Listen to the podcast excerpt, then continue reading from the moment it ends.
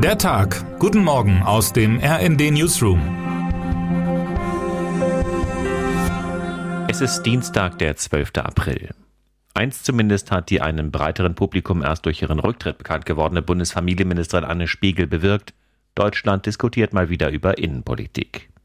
Über der nur viermonatigen Berliner Amtszeit der grünen Politikerin Spiegel stand von Anfang an kein guter Stern. Die frühere rheinland-pfälzische Umweltministerin hatte aus Mainz eine anfangs verdeckte politische Angreifbarkeit mitgebracht. Zehn Tage nach der Flutkatastrophe im Ahrtal mit 134 Toten war Spiegel damals in einen vierwöchigen Frankreich-Urlaub entschwunden. Eine ähnliche Konstellation brach einer CDU-Politikerin in NRW politisch das Genick. Spiegel dachte jetzt, sie könne ihren Berliner Posten behalten, wenn sie die privaten Gründe ausbreitet, die damals den langen Urlaub so dringend erschienen ließen. Der Ehemann, der einen Schlaganfall hatte und Stress reduzieren musste, die Kinder Corona. Doch Spiegels emotionaler Auftritt ging nach hinten los. Warum, fragten sich viele, geht jemand, dessen Familie aus dem letzten Loch pfeift, sogar noch auf einen Ministerposten nach Berlin?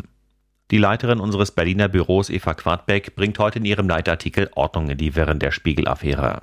Quadbeck zieht einen Grundsatz vor die Klammer, der in solchen Fällen stets beachtet werden muss: klare Kommunikation. Dafür gäbe es gute Vorbilder, von der an Krebs erkrankten Manuela Schwesig bis hin zum früheren SPD-Chef Franz Müntefering, der seine Frau pflegte. Unsere Berliner Korrespondenten Markus Decker und Tobias Peter beschreiben in einem großen Feature den letzten Tag von Spiegel in ihrem Amt. Immer mehr einflussreiche Grüne drehten hinter den Kulissen die Daumen nach unten. Als eine Regierungssprecherin sagte, Kanzler Olaf Scholz arbeite eng und vertrauensvoll mit der Ministerin zusammen, war Spiegels Schicksal schon besiegelt. Die Aussage der Sprecherin übrigens wird damit wörtlich genommen nicht zur Lüge. Man kennt das aus der Ära Merkel. Die vertrauensvolle Zusammenarbeit wird im Präsens beschrieben. Über das, was am nächsten Tag oder schon in den nächsten Stunden geschieht oder geschehen könnte, wird in solchen Momenten ausdrücklich nichts gesagt. In der Todeszone der Politik, von der einst Joschka Fischer sprach, herrscht Eiseskälte. Den Grünen müsste der Fall Spiegel eigentlich zu denken geben. In einer Zeit, in der der Robert und die Annalena tatsächlich in beeindruckender Weise Deutschland dienen, blicken nun alle auf die Anne, die zwar will, aber nicht mehr kann. In Gestalt der überforderten Pfälzerin realisiert sich eine von den Grünen erkannte, aber nicht gebannte Gefahr, die riskante Mischung aus Quote, Proporz und Mittelmäßigkeit. Katrin Göring-Eckardt aus Thüringen zum Beispiel wäre als Familienministerin gewiss nicht überfordert, sie kommt aber nicht in Frage, weil sie nicht wie Spiegel zum linken Flügel der Grünen gehört. Kästchendenken statt Qualität, dieses Muster gibt es in allen Parteien. Die SPD hat es in der letzten Legislaturperiode fertiggebracht, durch ein Nein zu bewaffneten Drohnen ihren kenntnisreichsten Verteidigungsexperten Fritz Felgentreu so tief zu frustrieren, dass er nicht wieder für den Bundestag kandidierte. Deutschlands Verteidigungsministerium wird jetzt geführt von der militärisch absolut unerfahrenen und international in keiner Weise vernetzten Christine Lambrecht.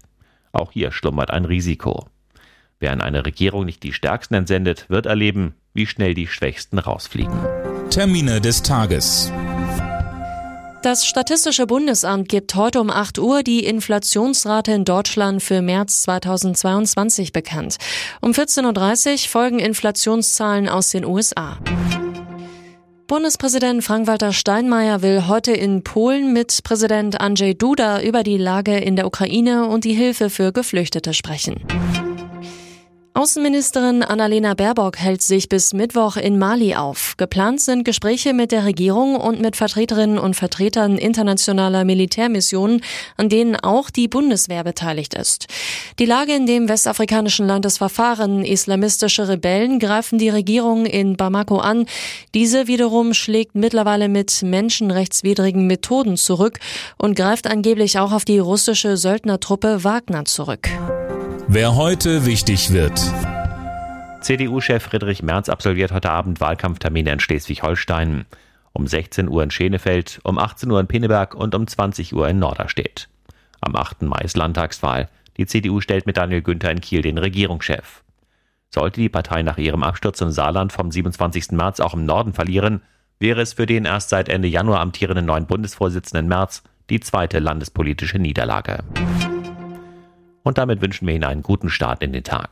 Text Matthias Koch, am Mikrofon Alina Tribold und Sönke Röhling. Mit rnd.de, der Webseite des Redaktionsnetzwerks Deutschland, halten wir Sie durchgehend auf dem neuesten Stand. Alle Artikel aus diesem Newsletter finden Sie immer auf rnd.de slash der Tag.